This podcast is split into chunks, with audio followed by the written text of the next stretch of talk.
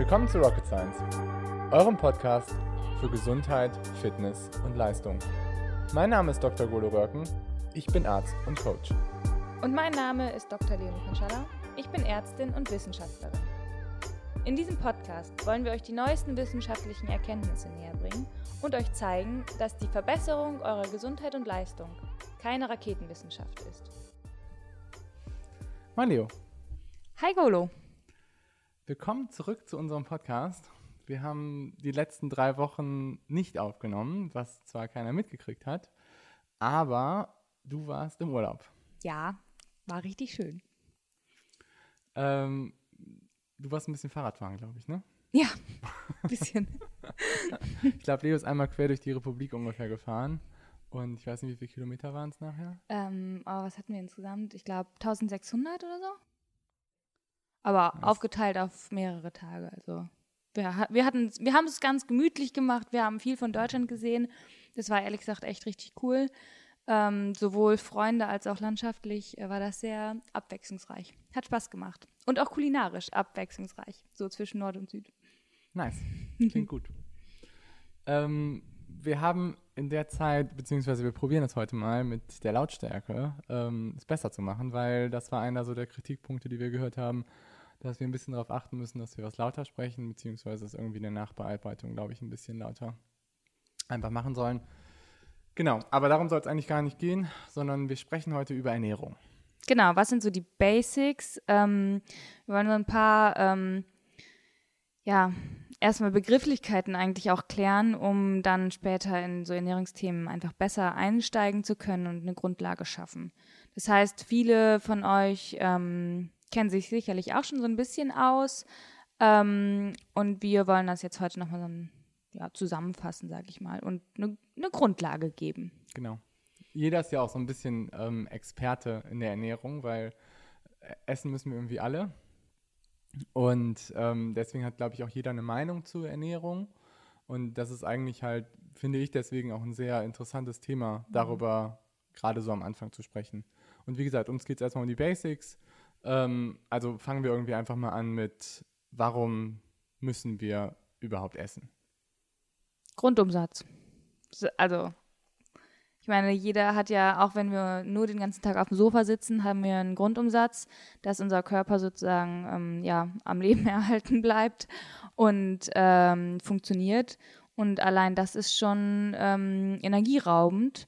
Und dafür brauchen wir eben äh, Input, weil wir diese Energie eben nicht selber generieren können, sondern äh, das, oder am besten nicht selber generieren müssen und deswegen eben die ähm, Nahrung aufnehmen. Aber das finde ich halt eigentlich voll den wichtigen Punkt, darüber schon, sage ich mal, so zu sprechen, dass prinzipiell Nahrung natürlich auch erstmal Energie bedeutet. Mhm. Dass man also unabhängig jetzt, wenn wir uns irgendwie Proteine, Kohlenhydrate oder Fette angucken, dass es erstmal darum geht, irgendwie, jetzt wenn du so den Grundumsatz dir anschaust, irgendwie diese, weiß ich nicht, 1600 bis 1800, 1900 Kilokalorien, wenn man jetzt nur auf der Couch sitzen würde und nichts machen würde, müsste man das halt irgendwie erstmal bringen, ähm, um halt so eine Homöostase einfach zu erhalten. Genau, ja. Und was auch irgendwie, was ich halt auch noch interessant finde, ist dann Grundumsatz, dann plus körperliche Aktivität. Ne, das ist eigentlich, glaube ich, so den meisten klar. Und dann gibt es aber auch noch so Faktoren wie Thermoregulation, die mhm. auch noch ähm, so fünf bis zehn Prozent des Ganzen ausmachen könnten. Und dann gibt es auch noch so einen Punkt, so Umwandlung von Nahrung. Also wenn du irgendwie gewisse Nahrungsmittel isst, dann brauchen die, ähm, haben die mehr Energie, brauchen die zum Umwandeln, damit du quasi die Nährstoffe benutzen kannst als andere Nahrungsmittel. Das ist zum Beispiel bei Proteinen oder sowas, glaube ich, ziemlich wichtig. Aber unabhängig davon ist es natürlich irgendwie erstmal wichtig, dass man halt irgendwie diesen Grundumsatz, sage ich mal, bringen muss. Und dann ähm, gibt es halt irgendwie, was ich auch mal wichtig finde bei Ernährung, ist halt, dass man auch sagt, es muss irgendwie auch Spaß machen. Es muss halt schmecken. Ja. Also,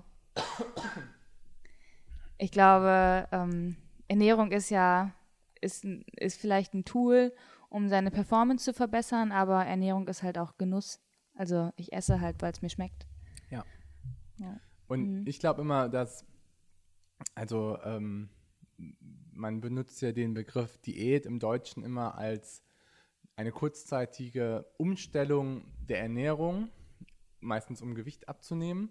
Und im amerikanischen oder im englischen ist es ja so, dass Diet eher so das ist, was man so alltäglich macht. Und den Begriff finde ich eigentlich besser in dem, Ja. den Hinblick.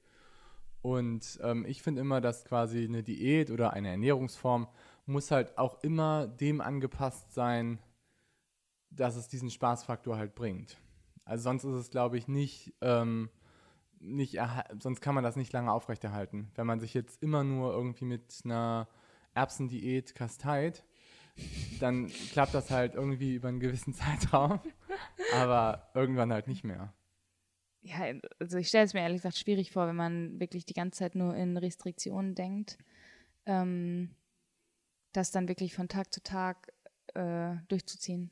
Das, ich glaube, das, das macht keinem Spaß und dann ist es eben auch nicht zielführend. Mhm. Das glaube ich nicht. Und von daher, also, ähm, wenn man sich, glaube ich, ausgewogen ernährt, ähm, gut ernährt, dann kann man sich halt auch äh, lecker ernähren. Und dann sollte das eigentlich nicht, nicht sein, würde ich mal sagen. Ja, ich glaube dann, also was dabei finde ich mal eine Rolle spielt, ist, wenn man sich jetzt irgendwie, zum Beispiel, es gibt ja irgendwie Ernährungsformen, zum Beispiel Veganer oder Keto, ähm, wie heißt das, Ketogene, ketogene Diät ähm, oder andere Ernährungsformen, die halt schon einschränkender sind, was Mhm. gewisse Lebensmittel angeht. Und ich glaube, wenn man von vornherein so eine Aversion, also eine Abneigung dagegen hat, dann wird das super schwierig, das oder dann wird es unmöglich, das auf sein Leben quasi durchzuziehen. Ne? Und ich glaube, das ist irgendwie relativ wichtig, dass man eigentlich so denkt, ich sollte irgendwie eine Ernährungsform wählen, die ich irgendwie sehr, sehr lange einfach durchziehen kann, ohne dabei Probleme zu kriegen. Ja. Ich meine, Aber wir werden irgendwie, glaube ich, gerade schon wieder sehr speziell, dass wir uns irgendwelche Ernährungsformen an, äh, über irgendwelche Ernährungsformen sinnieren. Vielleicht sollten wir einmal, einmal so die Makros der Ernährung, also was kommt eigentlich an großen Bausteinen auf den Teller, vielleicht sollten wir die einmal besprechen, finde ich, weil da gibt es echt so viele Stolpersteine, ähm, wo man auch Sachen durcheinander bringen kann und dadurch vielleicht auch, ich sag mal, falsch versteht und falsch anwendet. Also das fände ich eigentlich ganz cool, wenn wir es vielleicht nochmal so ein bisschen aufdröseln. ja, schieß los. Also, okay. ja, also so die drei Makros sind ja eigentlich, ähm, oder sind ja Kohlenhydrate, Fette, Eiweiße.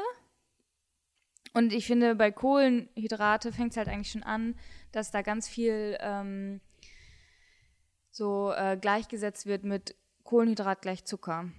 Aber das stimmt ja gar nicht. Also das kann man ja so nicht äh, per se sagen. Und wenn jetzt Ja, würdest klar, ich meine? Kohlenhydrat ist ein Zucker, ne? Äh, Das ist, ja, aber ich weiß, was du meinst. Nee, Zucker sind Kohlenhydrate. Okay, aber ja, nicht genau. alle Kohlenhydrate sind Zucker. Okay. Und Da kommt die Medizinerin. da kommt, da kommt die Haarspalterei, aber das ist halt irgendwie so, also wenn jetzt jemand sagt, ich, ähm, ich verzichte auf Zucker und deswegen esse ich jetzt kein Brot mehr, das ist halt einfach falsch. Kommt drauf an, was du für ein Brot nimmst. Wenn du jetzt ähm, ein deutsches Brot nimmst, irgendwie ähm, mit Reinheitsgarantie, bla bla bla, und du hast Gibt es kein beim Brot auch Reinheitsgesetze? ich glaub, dachte, das also- gibt es bei Bier. Okay, ich weiß nicht, jetzt werden uns wahrscheinlich manche Leute zerfleischen, aber ich glaube schon, dass es. Also ich, ich weiß, ich, ich habe eine Brotbackmaschine und wenn ich quasi Brot mache, dann ähm, hast du halt irgendwie eine Prise Zucker, eine Prise Salz, damit die Hefe aufgeht, aber sonst hast du relativ wenig Zucker drin. Aber wenn du jetzt irgendwie so ein Sandwich-Toast nimmst, ähm, beim Discounter hast du dann eine ganze Menge an Zucker drin. Ja, okay. Aber trotzdem muss man dann ja mal differenzieren, weil irgendwie es gibt sozusagen Kohlenhydrate, die auf jeden Fall auf den Teller gehören und es gibt Kohlenhydrate, auf die man verzichten kann. Ja. Und das sind halt eben so die sogenannten Zucker. Und ich glaube, die meisten verbinden ja irgendwie mit Kohlenhydrate und Zucker Glucose, was Mhm. halt irgendwie so, so ein Einzelbaustein ist, ähnlich wie Fructose.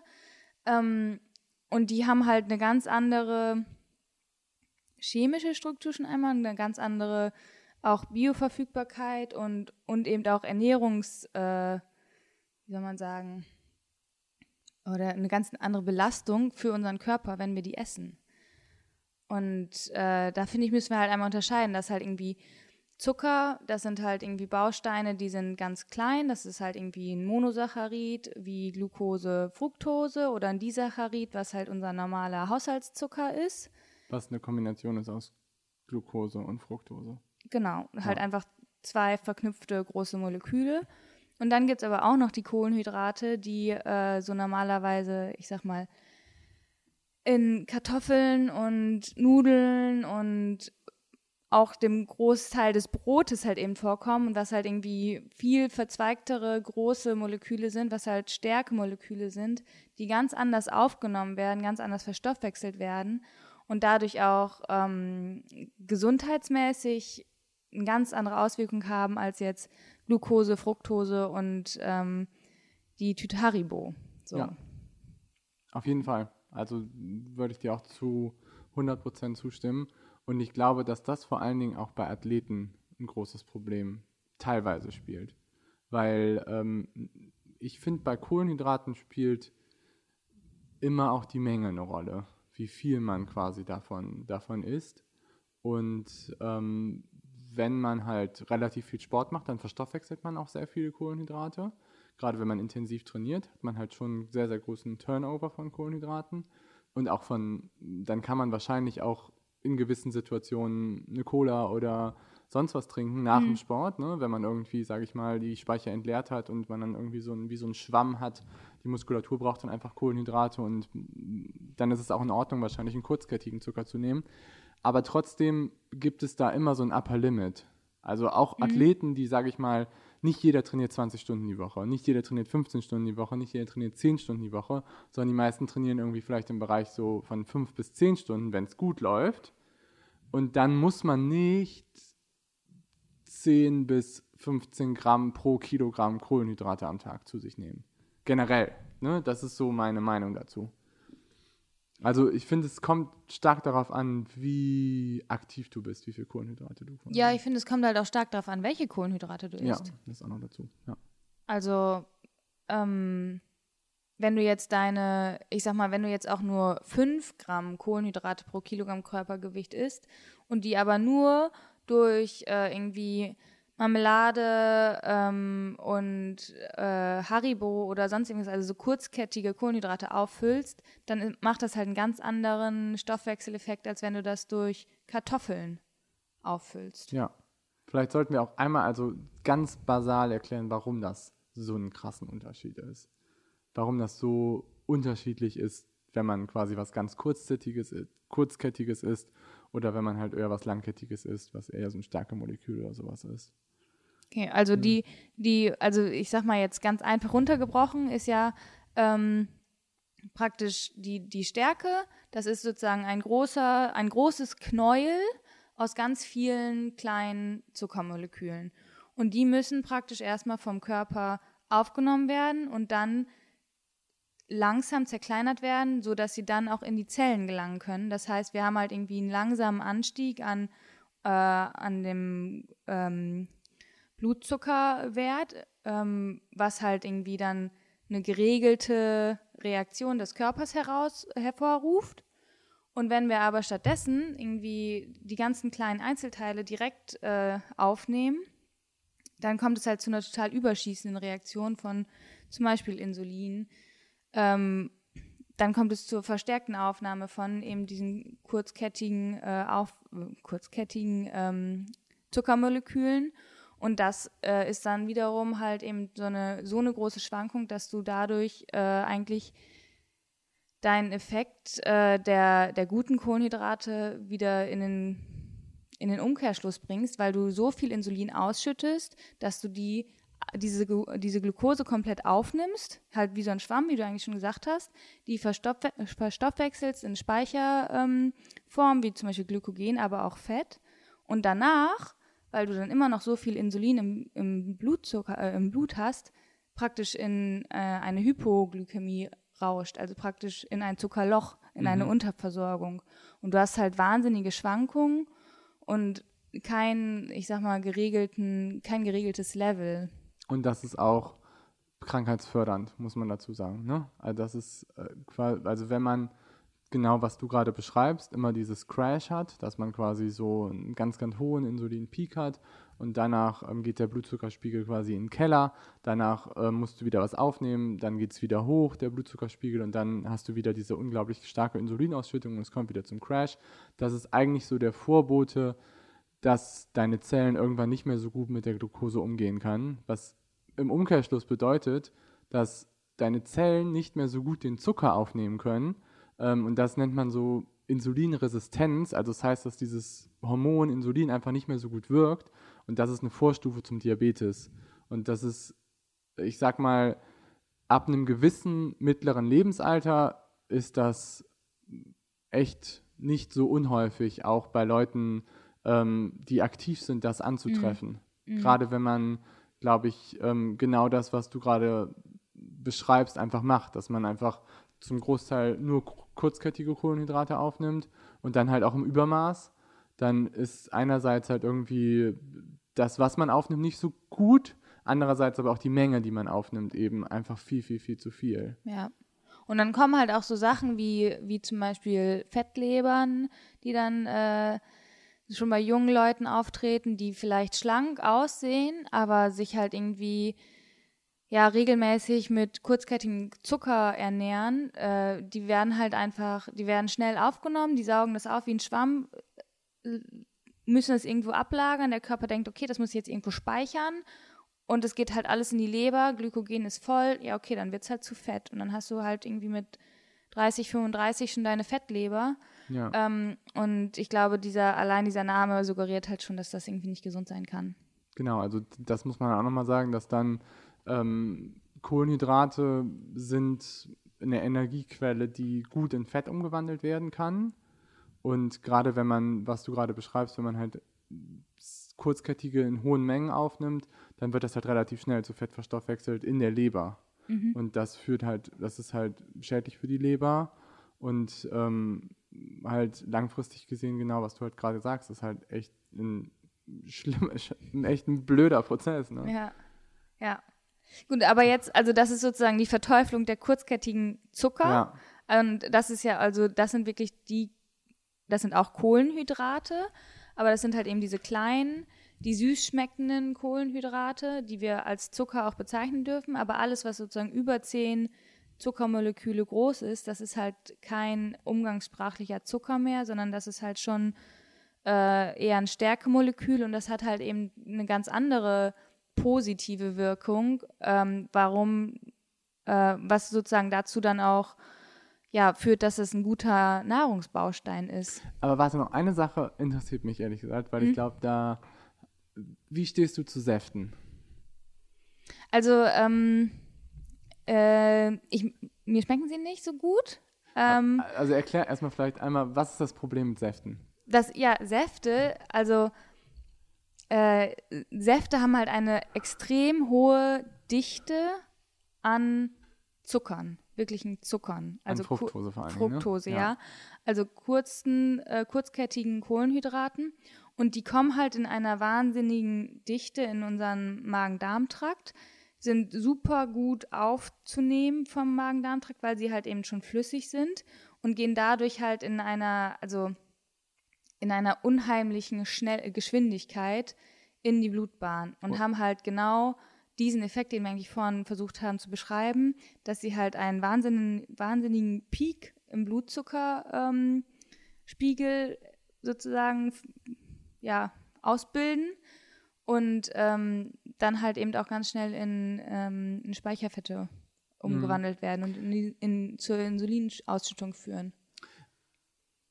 Aber ist es nicht bei Fructose so, dass die auch ganz stark dann von der Leber aufgenommen werden? Ja. Dass das eigentlich so bei Fructose so Fructose ist doch früher ganz viel so in der Diabetestherapie quasi eingesetzt worden, weil sie halt den Blutzuckerspiegel nicht ganz so steigern wie Glucose und deswegen hat man gedacht, das hat so eine positive Wirkung und dann hat man aber gesehen, dass die halt ganz stark von der Leber aufgenommen werden und halt eher zu Leberzirrhose führen als Glukosemoleküle. Und deswegen mittlerweile halt so in dem Bereich, glaube ich, Fructose halt ganz kritisch gesehen wird.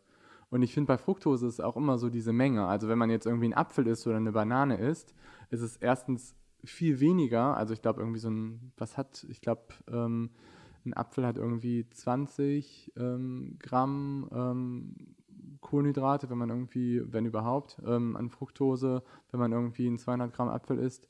Und ein Saft hat halt gerne, weil wenn man irgendwie einen halben Liter oder sowas trinkt, hat halt gerne mal irgendwie das drei, vier, fünffache. Und ähm, ich glaube, es ist einerseits die Menge, die dann ein Problem anstellt, die halt dann an so Flutfructose einfach dann, ähm, dann einfach kommt. Und ähm, das andere ist halt dann dieses Problem eben quasi mit der Leber, dass sie dann eben quasi einfach überladen wird von diesem ganzen, genau, ja. von diesem ganzen Fructose. Und da ist aber ist auch gerade der, der, Fall halt, oder auch so ausschlaggebend, ähm, weil der Saft halt viel, viel schneller aufgenommen wird als der Apfel.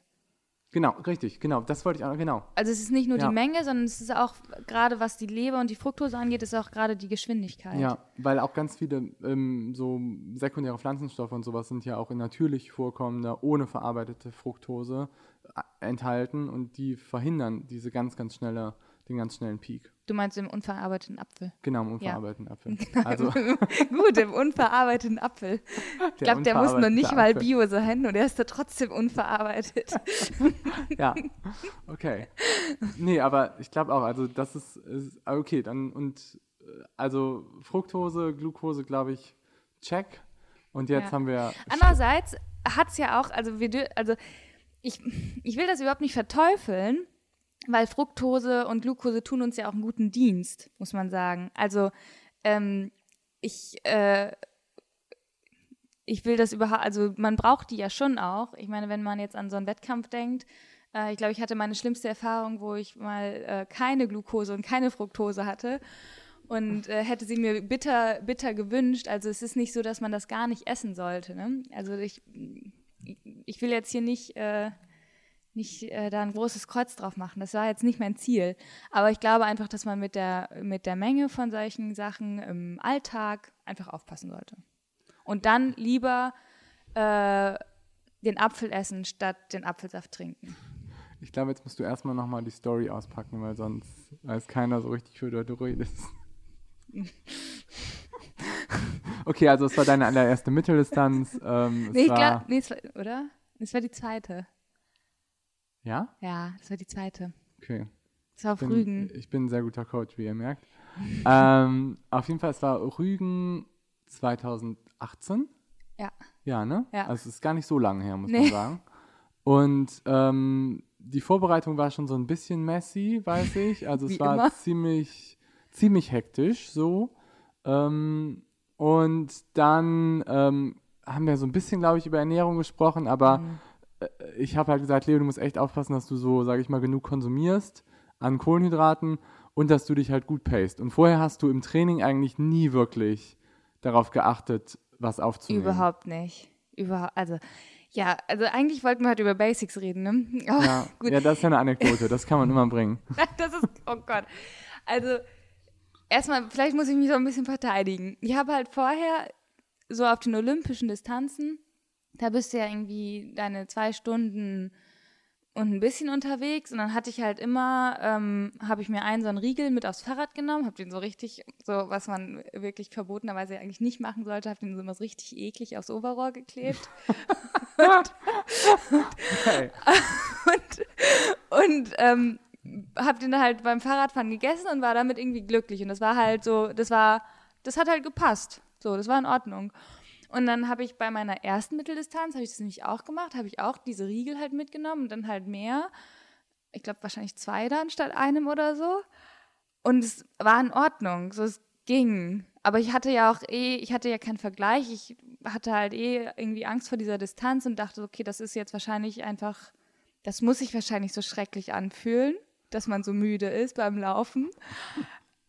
Hab aber, aber du, bist, du bist ja auch gut gestartet. Also, ähm, ich meine, beim Schwimmen warst du relativ, also es war, glaube ich, eins doch der ersten so richtigen gut besetzten Profirennen mit Laura Philipp. Ähm, Rügen jetzt? Ja, ja. genau. Mhm. Und ähm, Schwimmen war halt, ist nicht so ganz eine Paradedisziplin, deswegen Nee. warst du relativ weit hinten, hast aber dann in der ersten Radrunde richtig aufgeholt. Da bist du ja echt gut mitgefahren. Da bist du ja. Ja, ja, aber das muss ich jetzt noch zu Ende führen. Und dann, Ja. das war, also das mit den zwei Regeln, das war die erste Mitteldistanz, das war in Ordnung. Und dann habe ich mir vor der zweiten, habe ich mir jetzt nicht so wahnsinnig Gedanken gemacht. Und dann konnte ich aber aus anderen Gründen, konnte ich diese Regeln, Riegel nicht essen. Und habe mir dann ähm, irgendwie, ich glaube, Samstag war das Rennen und Freitag war ich dann irgendwie beim Sportladen und habe gesagt, ja, also ähm, ich brauche irgendwie irgendwas anderes als Riegel, irgendwas, was man halt ähm, konsumieren kann und wollte aber auch kein Gel, weil das fand ich irgendwie richtig widerlich. Und dann haben die, äh, hatten die so Gummibären, so Energiegummibären. Dann dachte ich, ja gut, dann nehme ich halt statt einem Riegel, nehme ich so eine Tüte von diesen Gummibären mit. Und ich habe halt noch nicht mal hinten drauf geguckt, wie viel da so überhaupt drin ist. Und, also gar nicht. Ich habe halt, ich habe einfach gedacht, so, ja, statt einem Riegel dann eine Tüte Gummibären. Und habe halt irgendwie dann beim Fahrradfahren diese Gummibären gegessen und es war halt so, das ist verpufft. Das war halt einfach nichts. Ja. Aber Chapeau, du hast den Wettkampf auf jeden Fall noch zu Ende gemacht. Ja. Und es war echt, also das Radfahren ging ja noch, aber das Laufen war halt nachher echt eine Qual. Ja, das Radfahren war halt bis Kilometer 80 richtig gut. Und dann kam halt so der Shutdown. Und dann waren halt eben Kohlenhydrate aufgebraucht. Und ich hätte mir so sehr Glucose oder Fructose gewünscht, weil das so richtig schön schnell in, in die Blutbahn geht. Und aber meine drei Gummibären hatte ich halt aufgegessen. Und dann habe ich mich die letzten zehn Kilometer in die Wechselzone ge gerettet. Ähm, und bin dann irgendwie relativ dizzy über die Laufstrecke getaumelt. Okay, ja. Aber ich meine, da glaube ich, kommt man, was man daraus auch, glaube ich, sieht, ist halt, dass Kohlenhydrate halt mega wichtig sind im Ausdauersport. Ja. Dass du halt, sage ich mal, so diese Speicher, ohne gute Speicher wirst du halt nie in gewisse Intensitätsbereiche kommen. Mhm. Ähm, ich glaube, wenn wir irgendwie nochmal so sprechen über Low-Carb-Diäten und sowas, glaube ich, sprechen wir da auch nochmal drüber, dass man schon auch relativ hoch intensiv trainieren kann, auch mit relativ leeren Speichern. Das ist aber ein relativ langer Prozess, sich daran anzupassen und trotzdem braucht man gute Speicher im Wettkampf. Also nichtsdestotrotz braucht man immer ein gewisses Fueling und muss auch während des Wettkampfs weiterhin auch fuelen. Ja. Ne? Ja, ja. Aber was daran, glaube ich, ganz wichtig ist zu sagen, ist, dass bei Kohlenhydraten es halt super wichtig ist, nicht nur was wir essen, sondern auch wann wir das essen. Ja, nicht zu spät. Ja, aber weißt du zum Beispiel, angenommen, also du stehst jetzt auf, dann isst du irgendwie deine Schüssel Cinni-Minis mit Milch ähm, oder Frosties oder was auch immer und ähm, das hat einen ganz anderen Effekt, wenn du das dann isst und danach laufen gehst, zum Beispiel, oder du gehst vorher laufen und isst das danach.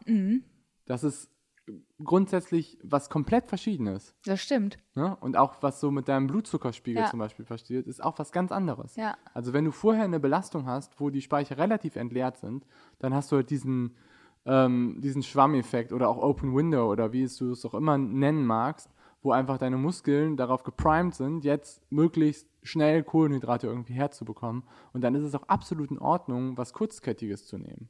Ne? Finde ich. Ja, wenn, also ja, genau. Schon, wenn du halt so im Maß bleibst, sag ich mal. Und wenn So die Einheit hart war, ne? Muss jetzt Dann auch, ja, sowieso. Ja, Ja. genau. Aber, ähm, was, was würdest du sagen, was genau ist der, so der Unterschied, wenn du es vor oder nach dem Training isst, jetzt gerade bei Kohlenhydraten? Außer, dass du es besser aufnimmst, gibt es noch was anderes? Nee, oder? Also jetzt aus Coaching-Sicht würde ich halt denken, wenn ich jetzt zum Beispiel eine lockere Session plane und davor ist jemand vehement Kohlenhydrate, dann machen einige Effekte, die ich eigentlich in der Session erreichen will, werden wahrscheinlich dadurch nicht so stark angesprochen. Also du meinst, dass man halt zum Beispiel die Fettverbrennung nicht, nicht trainiert? Genau. So, ja, okay. Mhm. Aber von der, also was ich jetzt meinte, ist so die Aufnahme und Speicherung von Kohlenhydraten. Das ist ja eigentlich sonst nicht unterschiedlich. Nee, natürlich, eigentlich nicht. Ja. Ich meine, wenn du jetzt Kohlenhydrate vor dem Sport aufnimmst, ähm, ist es eh fraglich, wie viel dann irgendwie davon wirklich du auch verbrauchst bei der Einheit. Mhm. Weil wenn deine Speicher einfach relativ voll sind und du dann vorher noch irgendwie relativ viel aufnimmst, dann ist immer so die Frage, warum brauchst du das jetzt wirklich? So Ja. vom Ding her, Ja. ne? Und da, Irgendwie. da muss man sich dann ja auch überlegen, was nehme ich auf. Ne? Wenn ich dann irgendwie eine Kartoffel esse oder, oder auch Haferflocken äh, so dann und dann direkt laufen gehe, dann werde ich davon nichts haben. Ja, So. genau. Aber wenn ich vorher eine Cola trinke, dann werde ich davon am Ende meines Laufs sicherlich noch was haben. Ja, ja. Klar. Je nach, ja, ja. Ja, Genau. Ja, also die Verteufelung oder Nichtverteufelung von Kohlenhydraten. Ich weiß nicht genau, ob wir uns das, ob wir da deutlich geworden sind. Auf jeden Fall. ja, ich glaube ich glaub eigentlich schon. Ich glaube, also was mir halt irgendwie immer so, ja, ich finde halt, man muss ein bisschen unterscheiden zwischen äh, Zucker und Kohlenhydraten. So. Auch wenn Zucker Kohlenhydrate sind, aber ich finde halt so die kurzen und die langen, das ist einfach, das sind so zwei Sachen. Ja, ist auf jeden Fall ein Unterschied, ne? Würde ich Ja. auch, würde ich auch so, so unterstreichen. Ja. Okay, ähm, ich glaube, dann kommen wir zu dem nächsten. Makro 2, Makro 2. Ähm, zuerst Eiweiß oder zuerst Fett? Fett. Fett, okay. Okay, ähm, dann fange ich mal an mit Fett.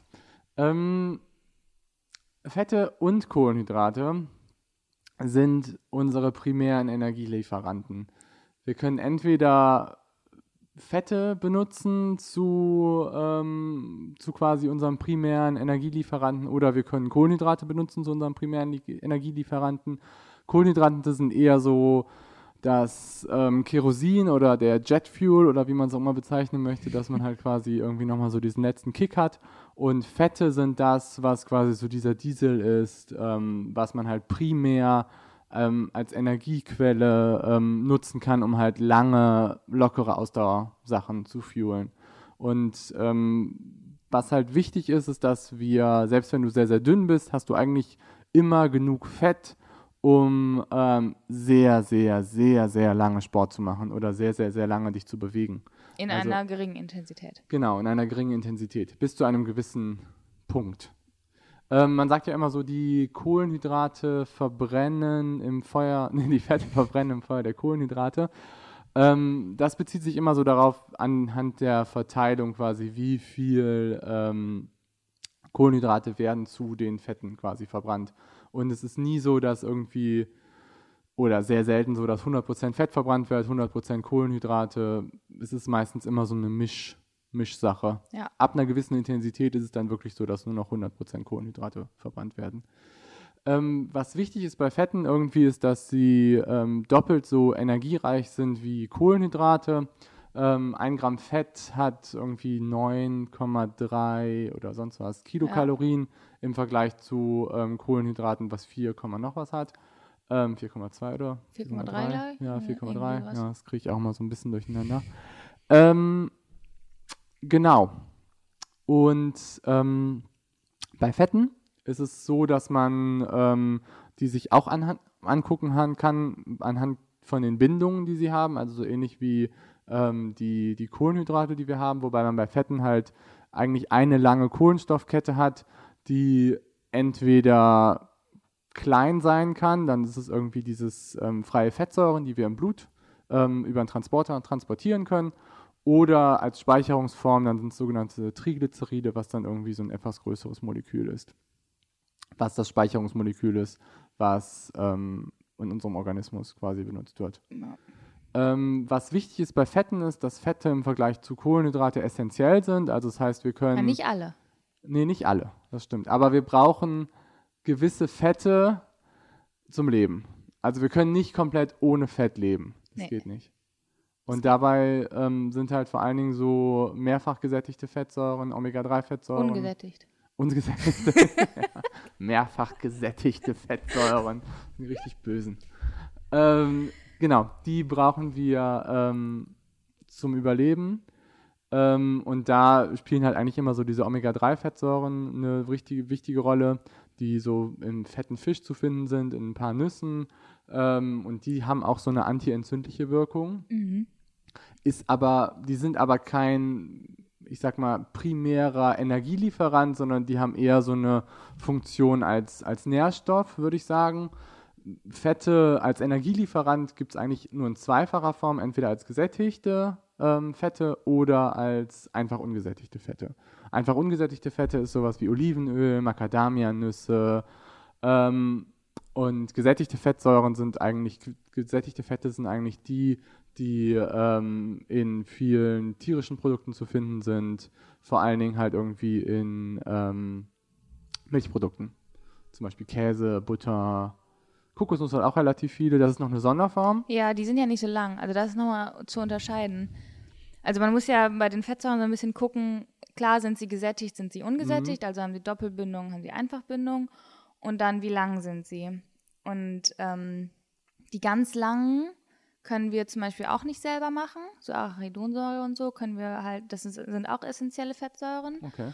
Und die haben halt auch immer das Omega-3 hinten. Also Omega-3 heißt halt einfach, dass das allerletzte C-Atompaar eine Doppelbindung hat, also ungesättigt ist. Und das können wir halt nicht ähm, herstellen.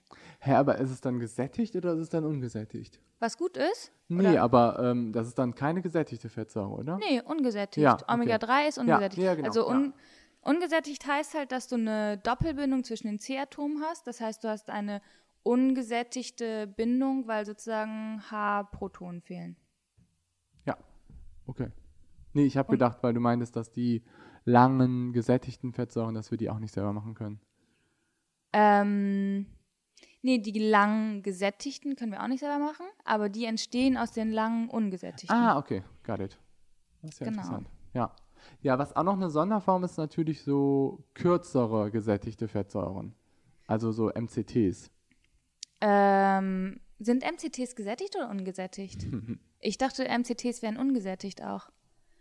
Weil okay, das, das, sind ja also sind ja Middle Chain Fatty Acid. Ja. Und ähm, ich glaube, das sind die sozusagen die ungesättigten, die wir halt, ähm, die halt super gut bioverfügbar sind, weil die halt auch durch die Membran gehen, auch durch die Blut-Hirn-Schranke und so weiter. Ähm, und im Vergleich halt zu den Transfetten, was die mittelkettigen gesättigten sind, die zum Beispiel entstehen, wenn man Olivenöl anbrät, was ja. man nicht machen sollte. Ja. So. Ähm, ich glaub, ja, also ich glaube, das, das müssen wir ehrlich gesagt nochmal nachgoogeln. Also ich, ich weiß es ehrlich gesagt nicht genau. Ich weiß, dass halt Kokosfett relativ viel MCTs hat. Und, ah, okay, aber Kokos, und Kokos Kokosöl ist, ist gesättigt. Gesättigt, genau. Ah, okay. Ja. Aha. Und gesättigte Fettsäuren erleben ja auch so eine äh, Renaissance, beziehungsweise ähm, gesättigte Fettsäuren haben medizinisch ja immer irgendwie so ein bisschen so ein Bad Touch. Mhm. Ne? Also weil also ganz viele Studien so in den 50er, 60er, 70er Jahren haben halt so ähm, eine Korrelation gezogen zwischen gesättigten Fettsäuren und Herz-Kreislauf-Erkrankungen, vor allen Dingen Herzinfarkt. Aber das waren halt nur Korrelationsstudien. Und Korrelationsstudien sind wissenschaftlich betrachtet nicht unbedingt die evidenzbasiertesten ähm, Studien. Also das heißt, nur weil man einen Zusammenhang zeigt, heißt es das nicht, dass man eine Ursache dabei findet. Genau. Und bei vielen von den Studien, die halt gemacht worden sind bei so gesättigten Fettsäuren, war es halt so, dass man nicht zum Beispiel für Kohlenhydrate, für einfache Kohlenhydrate oder für sonst was ähm, geschaut hat und dann wird es halt nachträglich so betrachtet, dass halt wahrscheinlich einfach eine ungesunde Population mit einer gesunden verglichen worden ist. Mhm. Und das ist halt ein Problem. Das ist überhaupt ein sehr, sehr großes Problem bei Ernährungsstudien. Aber das geht jetzt zu weit. Ja, Ernährungsstudien sind, also ja, das geht wirklich zu weit. Aber es ist mega schwierig. Also ja. dafür zu kontrollieren, das ist eigentlich unmöglich, muss man sagen, weil es ist ja so, also so viel Bias, was die Leute halt vor der Studie äh, gegessen haben und wie die aufgewachsen sind. Das, also es ist eigentlich fast nicht zu korrelieren, äh, nicht zu randomisieren und kontrollieren. Ja. Deswegen auch zum Beispiel mit den Omega-3-Fettsäuren, vielleicht müssen wir einmal sagen, warum die so gut sind. Warum, also die sind essentiell, okay, wir können sie nicht selber machen, aber warum brauchen wir sie überhaupt? Äh, das ist halt ja auch so äh, ähnliche Studienlage gewesen oder auch immer noch, dass man halt gesagt hat, ähm, das sind Cholesterinsenker, weil da halt aus diesen Omega-3-Fettsäuren irgendwie Hormone ähm, gebaut werden können vom Körper, die dafür sorgen, dass unser HDL, also das, das gute Cholesterin, das gute Blutfett äh, praktisch gesteigert wird und das böse Blutfett gesenkt wird. Mhm. Und deswegen sind die halt irgendwie Herz-Kreislauf protektiv. Ja. Ähm, das ist auch sicherlich so, dass die praktisch, also dass diese Hormone entstehen und so weiter. Aber da ist man ja auch inzwischen zurückgegangen und sagt, ähm, die sind jetzt nicht mehr äh, sozusagen, wir profitieren nicht davon, wenn wir viele Omega-3-Säuren aufnehmen, sondern es ist einfach so, dass sie praktisch den gesunden Herz-Kreislauf, äh, das gesunde Herz-Kreislauf-System unterstützen. Aber man wird dadurch nicht gesünder. Mhm. So. Was ich letztens auch noch gelesen habe, ist, dass vor allen Dingen so der, ähm, die, ähm, der Vergleich zwischen Omega-6 zu Omega-3-Fettsäuren, dass das halt relativ wichtig ist. Mhm. Weil also Omega-6-Fettsäuren Fettsäuren findet man vor allen Dingen so in gehärteten Pflanzenfetten. Ähm, und die haben. Echt? In gehärteten? Ja. Okay. Oder generell, glaube ich, in Pflanzenfetten. Mehr ja. als in ja. Omega-3 findet man ja eher in tierischen Produkten. Omega-6. Ja, viel Fisch und so. Ja, mhm. und Omega-6 eher in pflanzlichen Fetten. Mhm. Ähm, und Omega-6-Fettsäuren wird halt so ein bisschen so eine proinflammatorische Wirkung zugeschrieben, dass sie halt eher fördern, dass wir halt, wir haben ja im Immunsystem über so Inflammation, Entzündung gesprochen und ähm, Entzündungsprozesse und ähm, Omega-6-Fettsäuren stehen halt eher so im Verdacht, den Zustand zu fördern. Aber ich glaube, man kann da jetzt nicht eine endgültige, endgültige Empfehlung geben. Nee, das stimmt. Was man halt so ein bisschen bedenken muss, ist, dass, also es kommt ja immer so ein bisschen auf die Ratio an von mhm. Omega-3 zu Omega-6. Und man sagt halt, ähm, also Omega-6 kann von unserem Körper zu Omega-3 umgewandelt werden, aber halt nur in einem gewissen Prozentsatz. Und wenn dieser Prozentsatz äh, sozusagen überschritten ist, wenn also beispielsweise ähm, können, unser Körper kann äh, 6 Omega äh, 6 Omega-6 Fettsäuren äh, in einem Zeitfaktor X zu Omega-3 umwandeln, dann ist es sozusagen gut, wenn das Öl so viel Omega-6 enthält, weil wir daraus ja Omega-3 machen können. Wenn es aber deutlich überschritten ist, dann bleiben halt zu viele Omega-6-Fettsäuren äh, über, die halt von unserem Körper nicht verstoffwechselt werden können. Und die haben halt dann sozusagen den bösen Effekt, während wenn man die in geringem Maße aufnimmt, du halt den guten Effekt hast. Okay, das wusste ich nicht. Das ist interessant. Ich wusste halt nur, dass diese Relation eigentlich das ist, worauf man am ehesten achten sollte. Genau. Dass das halt ja. stimmt und dass meistens man irgendwie häufig sich im Bereich bewegt von 3 bis 10 zu 1 Omega-6 zu Omega-1 und das ist das wahrscheinlich so alles über 5 nicht so gut ist. Genau, also man sagt so 4 zu 1 zum Beispiel, das wäre so Leinöl, ist halt mega gut, weil wir das dann umwandeln können komplett zu Omega-3, alles was Omega-6 ist. Und darüber, ich weiß gar nicht, was ist das dann so, ähm, ich glaube zum Beispiel Erdnussöl hat glaube ich so 10 mhm. zu 1 oder sowas. Das können wir halt nicht mehr umwandeln. Ja, okay. Aber ich glaube, also Omega-Fettsäuren generell sind, glaube ich, eher halt so, fast, ich würde die schon eher so als Mikronährstoffe betrachten als, als Makronährstoffe. Also ich glaube, wenn du, mm. weil du einfach den Großteil von ähm, den Fetten, die du aufnimmst, sind eher gesättigte und einfach ungesättigte Fettsäuren. Halt vor allen Dingen einfach ungesättigte Fettsäuren. Ja, okay, da hast du recht, ja. Und ähm, es kommt halt so ein bisschen darauf an, was man für eine Ernährungsform macht. Ja. Ne? Da kommen wir eigentlich mhm. jetzt so auf die Quintessenz des Ganzen. Dass man sich halt, ähm, es gibt ja so diesen Krieg. Es gibt so diesen Krieg zwischen Low Carb und äh, Low Fat. Und das ist halt absolut furchtbar, weil das auch schon so ein religiös geführter Krieg ist ähm, dass man sich halt irgendwie für eine Richtung entscheiden muss und entweder man ist irgendwie ketogen, das heißt man ist ähm, so low carb, wie es einfach nur geht. Ich habe gerade so eine ketogene Erfahrung gemacht, da werde ich auch noch drüber erzählen. Aber ähm, das ist so die eine Richtung und die andere Richtung ist halt irgendwie, man ist ähm, low fat und macht irgendwie vielleicht 70, 80 Prozent oder das ist übertrieben, aber vielleicht so 50, 60, 70 Prozent seiner Gesamtkalorien über Kohlenhydrate das ist dann wieder so die andere Richtung irgendwie. Und es gibt, finde ich, relativ wenig so in der Mitte des Ganzen. Es gibt halt irgendwie Ja. so, so mediterrane Diäten, die halt meistens irgendwie so 20, 30, 40 Prozent Fett haben, den gleichen Anteil an Kohlenhydraten und dann 20, 15 bis 20 Prozent Eiweiß. Hä, dann kommst du nicht auf 100 Prozent. Was hast du gesagt? Wird in meiner Studie auch bemängelt. Prozentrechnung ist genau mein Ding, Leute. ähm, also, was habe ich jetzt gesagt? Ähm, ich glaube, ich habe jetzt gesagt 30, 40 Prozent Fett, das gleiche ungefähr an Kohlenhydraten und dann 20 Prozent Eiweiß. Okay, wenn es beides 40-40 ist Ja. und 20, dann kommen wir auf 100. Okay, Okay. ich nehme alles zurück. Und dann, Sorry. Ja. Ja, Ja. Ähm, okay. Ups. Nee, äh, tja, keine Ahnung. Genau, aber ich glaube, was das ist halt irgendwie einfach super, super confusing, ne? Dass man halt Ja. irgendwie sich die ganze Zeit irgendwie ausgesetzt sieht zwischen diesen beiden krassen Formen und es gibt einfach so viel, was man in der Mitte machen kann, ohne dabei direkt ähm, seiner Gesundheit irgendwie in Abbruch zu tun. Also alles geht, ne? Unser Körper ist ein unglaublich ähm, anpassungsfähiges Wesen und wir können auch mit gar keinen Kohlenhydraten auskommen, fast gar keinen. Wir können nicht mit gar keinen Fetten auskommen, aber mit ein bisschen was. Beides geht.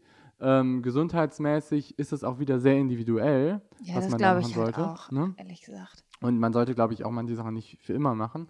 Ähm, und ähm, genau, aber man kann halt auch, ich sag mal, Fett ist nichts was, was man, glaube ich, verteufeln sollte. Nee, auf keinen Fall. Auf es keinen ist Fall. mega wichtig. Es ist auch besonders für Ausdauerathleten super wichtig, ja. weil halt auch so ähm, ganz viele Prozesse, die einfach zwischen den Membranen stattfinden, ähm, darauf angewiesen sind, dass eure Mem- Membranen in den Zellen super gut funktionieren und die sind halt abhängig auch von, von Fetten und von Cholesterin und von sonst was. Und man sollte einfach immer einen gewissen Anteil in seiner Nahrung einfach an- Fett, glaube ich, haben. Ja, auch wenn man, auch wenn man keinen Sport macht. Ja, auch auch mal, dann. ja. Also, das habe ich nochmal nachgeguckt. Auch wenn man keinen Sport macht, ist sozusagen die Empfehl Empfehlung der WHO, 30 Prozent der Ernährung äh, durch Fette zu decken. Weil es halt eben ähm, wichtig ist für Zellmembranerneuerung, für Hormonsynthese, aber auch äh, Trägerstoff ist für nicht nur Geschmack, sondern auch für zum Beispiel Vitamine.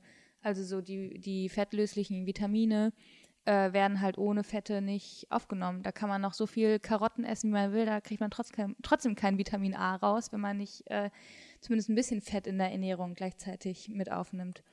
Ja. So. Also auch, auch, auch für die Leute, die denken, so, oh, jetzt mache ich aber irgendwie, mache ich keinen Sport, ich will mich gesund ernähren, ich lasse jetzt irgendwie das Fett weg, ist nicht gut. Nee, Mhm. auf keinen Fall. Ich würde sogar sagen, für Leute, die keinen Sport machen, würde ich sogar extremer sein. Aber Mhm. das, glaube ich, sprengt jetzt ein bisschen Ja. den Rahmen. Also ich glaube, man muss einfach sagen, dass für die Leute, die Sport machen, Kohlenhydrate noch, noch ein bisschen wichtiger sind als für die Leute, die keinen Sport machen und dadurch sozusagen die Fette bei den Nicht-Sportlern einen höheren Stellenwert haben. Würde ich auch so unterstreichen, ja. Weil du einfach, wenn du Sport machst, viel mehr dieses System, was wir eben besprochen haben, trainierst, dass du halt immer diesen Muskel hast als Schwamm deiner Kohlenhydrate. Und Mhm. wenn du das halt nicht hast, ähm, dann hast du halt immer das Problem, dass du häufig in den, egal welche Kohlenhydrate du aufnimmst, halt irgendwann in diesen Zustand kommst, dass du einfach, dass es irgendwann zu viel wird. Und dass du halt, also glaube ich, dass dann einfach deine Insulinsensitivität einfach sinkt. Ja. Das ist jetzt so ein bisschen nerdig, aber wird jetzt, glaube ich, auf den Rahmen springen, darüber zu sprechen. Aber das, ich glaube, wenn du jetzt weniger Sport machst, kannst du eher mit weniger Kohlenhydraten auskommen. Mhm. Ja. Okay, dann kommen wir zu Eiweiß. Boah, so eine Riesenfolge, Leo. Wir haben jetzt schon 48 Minuten und Echt wir haben jetzt? gedacht, wir machen irgendwie Ernährung, Basics, irgendwie Makro, Mikro, alles in einem. Naja, okay. Aber, man muss auch dazu sagen, eigentlich gibt es auch zu dem, was wir jetzt schon, also Kohlenhydrate, Fette, da gibt es eigentlich noch so viel zu sagen. Ja. gut, aber vielleicht machen wir jetzt einfach mal weiter mit Protein. vielleicht. Ups. Ups, wir schneiden das natürlich nachher alles zusammen. Haha. Jede Folge ist richtig geschnitten, Leute. Ich muss sagen, das finde ich irgendwie ziemlich witzig, dass das die Leute alle gedacht haben, dass wir das Ah. zusammenschneiden. Ja, ich weiß auch nicht. Hier wird natürlich nichts geschnitten. Dafür sind wir Alles zu faul. live. Okay, also Proteine. Was ist das? Ja, willst du, soll ich? Mach du mal. Ja? Du kannst es mal so gut erklären. Oh, total. Super. Bin ich irgendwie auf dem falschen Bein, ehrlich gesagt. Ähm, Proteine. Proteine Gains. Ähm, nein. Ähm, also Proteine sind, ähm, würde ich sagen, kein primärer Energielieferant unseres Körpers. Wir können daraus halt auch Energie machen, aber es ist eher etwas, was wir brauchen, um unsere Zellen stetig dabei zu unterstützen, dass Aufbauprozesse gut stattfinden. Ja, also Proteine haben irgendwie, glaube ich, die geringste Energiedichte von den drei Makros, oder? Ich glaube genauso wie Kohlenhydrate. Oh, okay. Aber ja. Ja, gut. Aber wenn man diesen Faktor bedenkt, dass man noch irgendwie so Energie reinstecken muss, um was rauszukriegen, glaube ich, hast du recht. Ja. Aber ja, erzähl weiter. Sorry.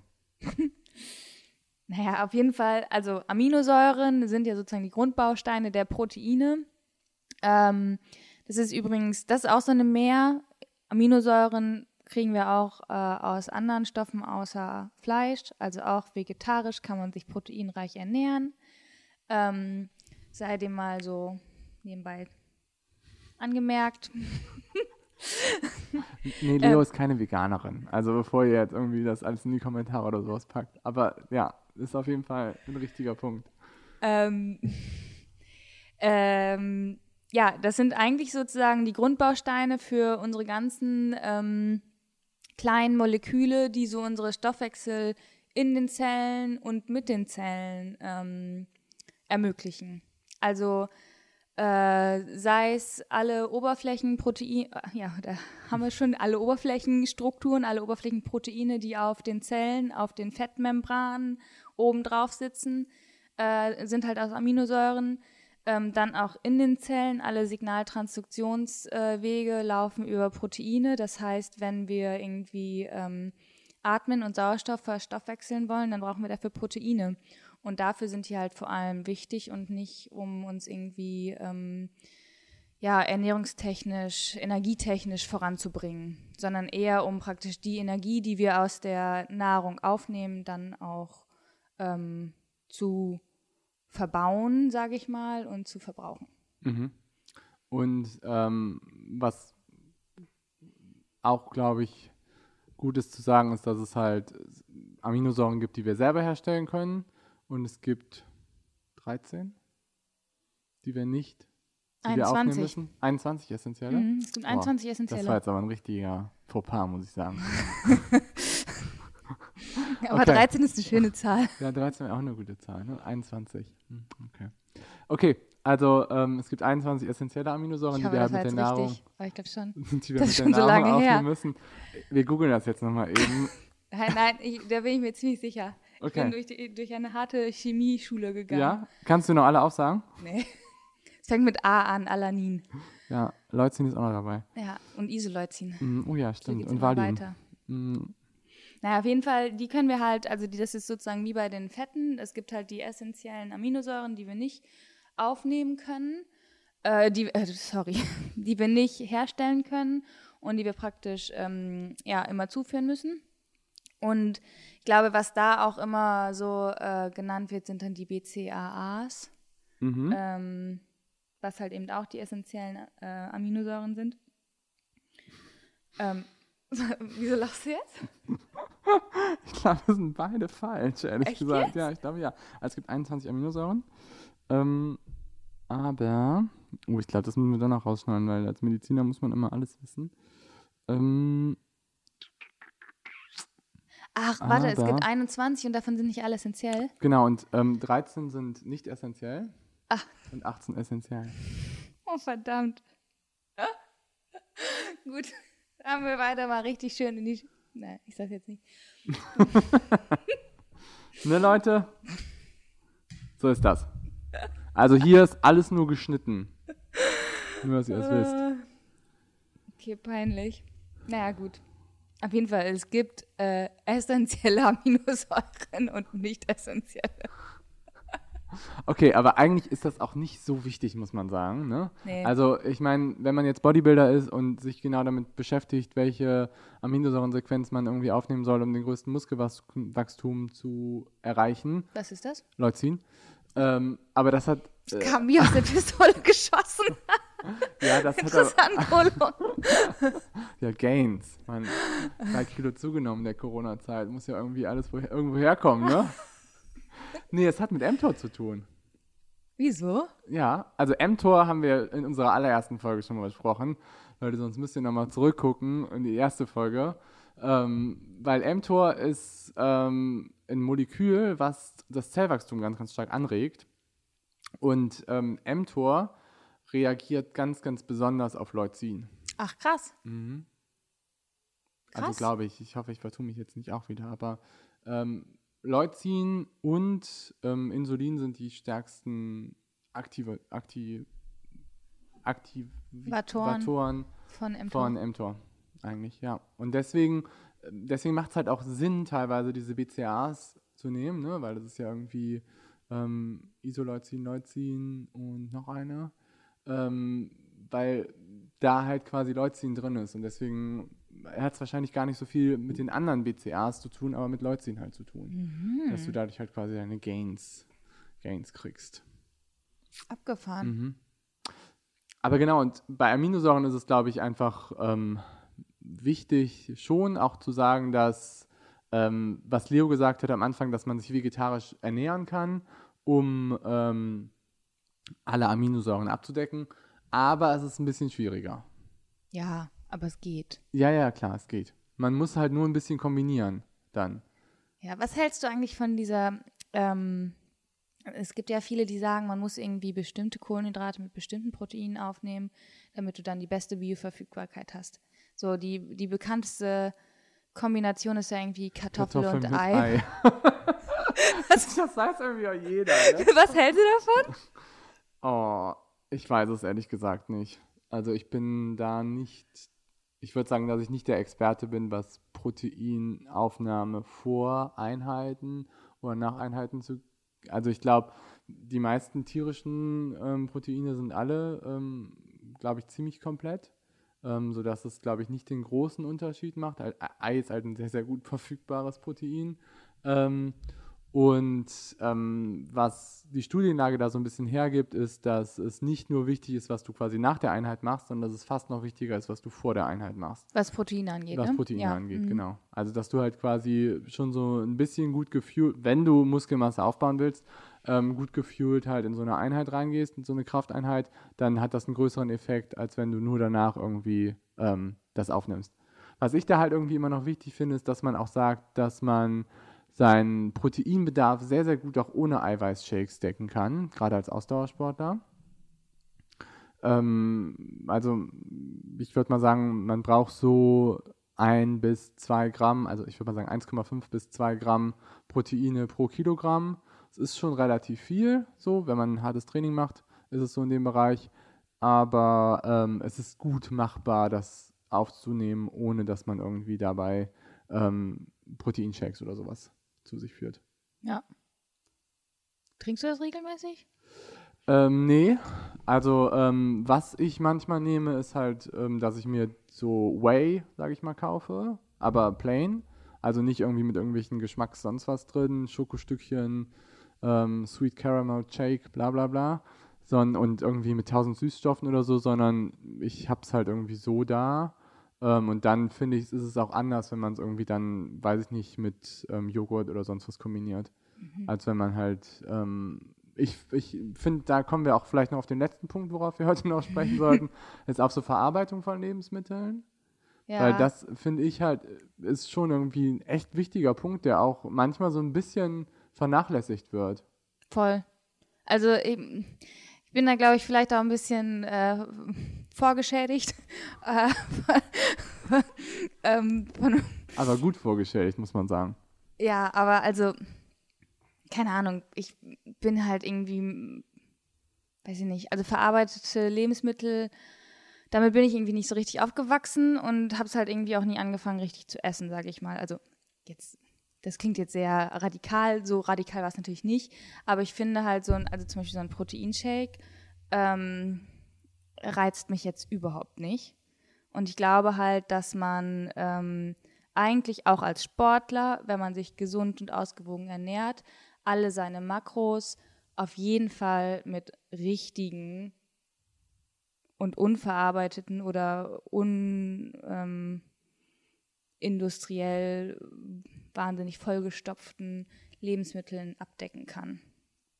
Und ich glaube halt, wenn man, ähm,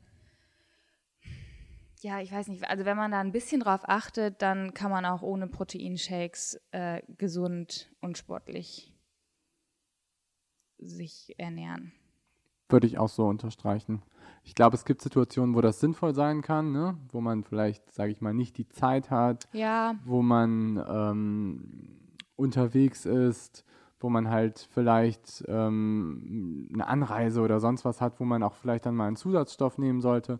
Aber generell sehe ich es auch so, dass Lebensmittel, die unverarbeitet sind, einfach auch schon so von einer ähm, Bioverfügbarkeit, aber auch irgendwie von, ja, irgendwie von einer ethischen Komponente her, äh, einfach irgendwie viel schöner ist, sich damit zu ernähren, als wenn man irgendwie ähm, den Proteinshake nimmt und den Riegel. Und ich glaube, dass man ähm, so, so ein bisschen so die Sensibilität verliert halt für irgendwie so, so Nahrungsmittel ja. und wie ja. es einfach auch so der natürliche Geschmack von ja. solchen Sachen ist. Also ich glaube halt so, also weiß nicht, wie du sagst, halt in bestimmten Situationen ist es absolut hilfreich, total hilfreich. Also jetzt auch wenn ich irgendwie daran denke, ähm, man fährt irgendwie mehrere Stunden Fahrrad, dann ist es einfach hilfreich, äh, irgendwie eine Elektrolyt-Kohlenhydratlösung in seiner Trinkflasche zu haben. Ähm, und dann ist das auch ähm, vertretbar. Vertretbar, so, ja.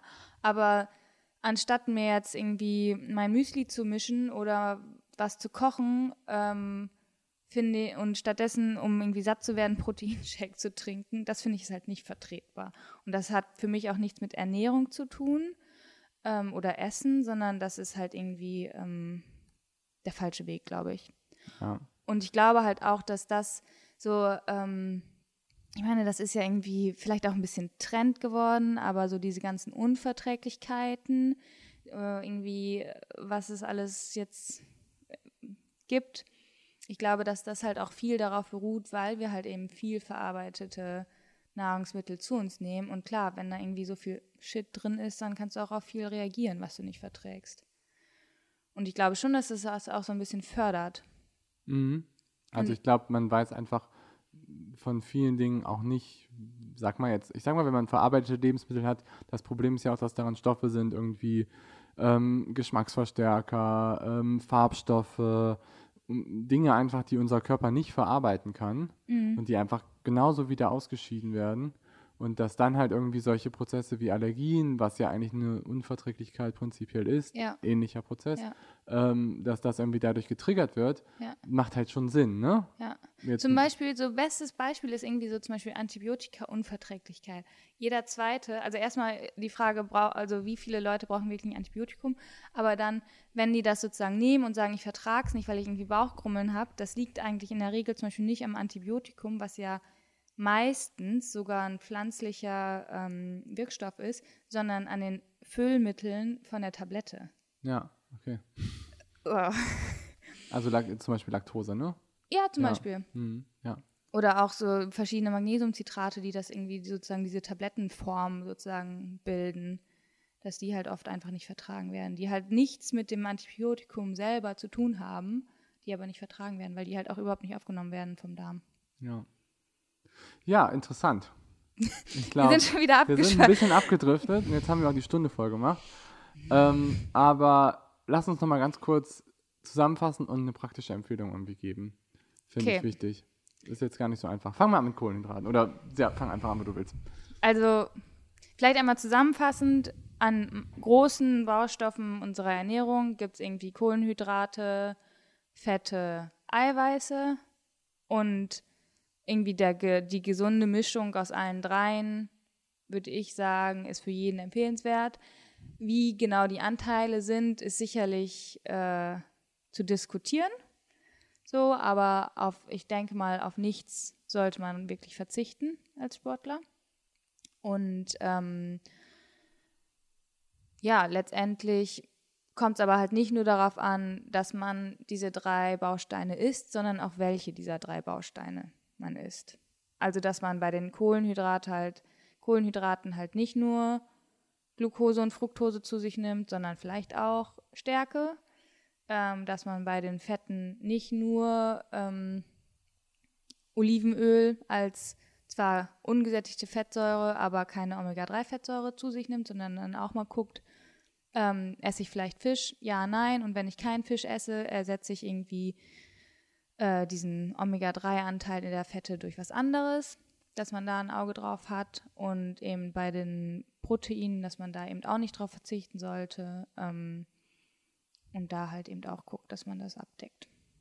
Ja, ich finde, das war eine sehr gute Zusammenfassung. Ähm, sehe ich ähnlich. Ähm, ich glaube, bei Proteinen ist der Anteil relativ fix, so was das ungefähr in der Ernährung ungefähr widerspiegelt, meistens halt so 15 bis 20 Prozent vom Energie Energieumsatz. Ich sag mal so ein bis zwei Gramm pro Kilogramm Kohlenhydrate. Mhm. Was ich noch wichtig finde, ist, was wir eigentlich ganz zum Ende besprochen haben, ist, dass wir, ähm, dass man halt möglichst darauf achten sollte, dass die Lebensmittel nicht so stark verarbeitet sind ähm, muss man natürlich auch immer mit seinem Training gucken, ähm, dass man vielleicht ähm, nicht so stark verarbeitete Salate oder so vielleicht nicht kurz vorm Training ist. Klar, das ist dann wiederum was anderes, aber generell sollte man darauf achten, dass man wirklich Lebensmittel konsumiert und nicht irgendwie chemisch veränderte Substanzen. Gerichte. Ne? genau. Und dann geht's. Haben wir noch was vergessen? Ich weiß gar nicht. Ich finde, was man auch noch sagen sollte, ist, dass wenn man sich jetzt irgendwie Supplements oder sowas sagt, Supplements kommen immer am Ende. also ich finde, Supplements machen manchmal vielleicht auch Sinn so, aber sollte man halt auch immer so vor diesem Hintergrund, was wir als letztes so gesagt haben, betrachten, dass man eigentlich mit einer guten Ernährung alles abdecken kann. Ähm, und manchmal macht es Sinn, vielleicht manche Sachen auch zuzuführen, ähm, aber meistens eher nicht. Ja. Wir haben, oh Gott, wir haben einen ganz wichtigen Baustein vergessen. Was denn? Kaffee. Oh, Kaffee. Ein Scherz. Sie haben Alkohol vergessen, ehrlich gesagt. Oh ja. Alkohol ist ja. nämlich auch noch Nährstoff. Okay, wir hören jetzt auf. ja. Macht's gut, Leute. Tschüss.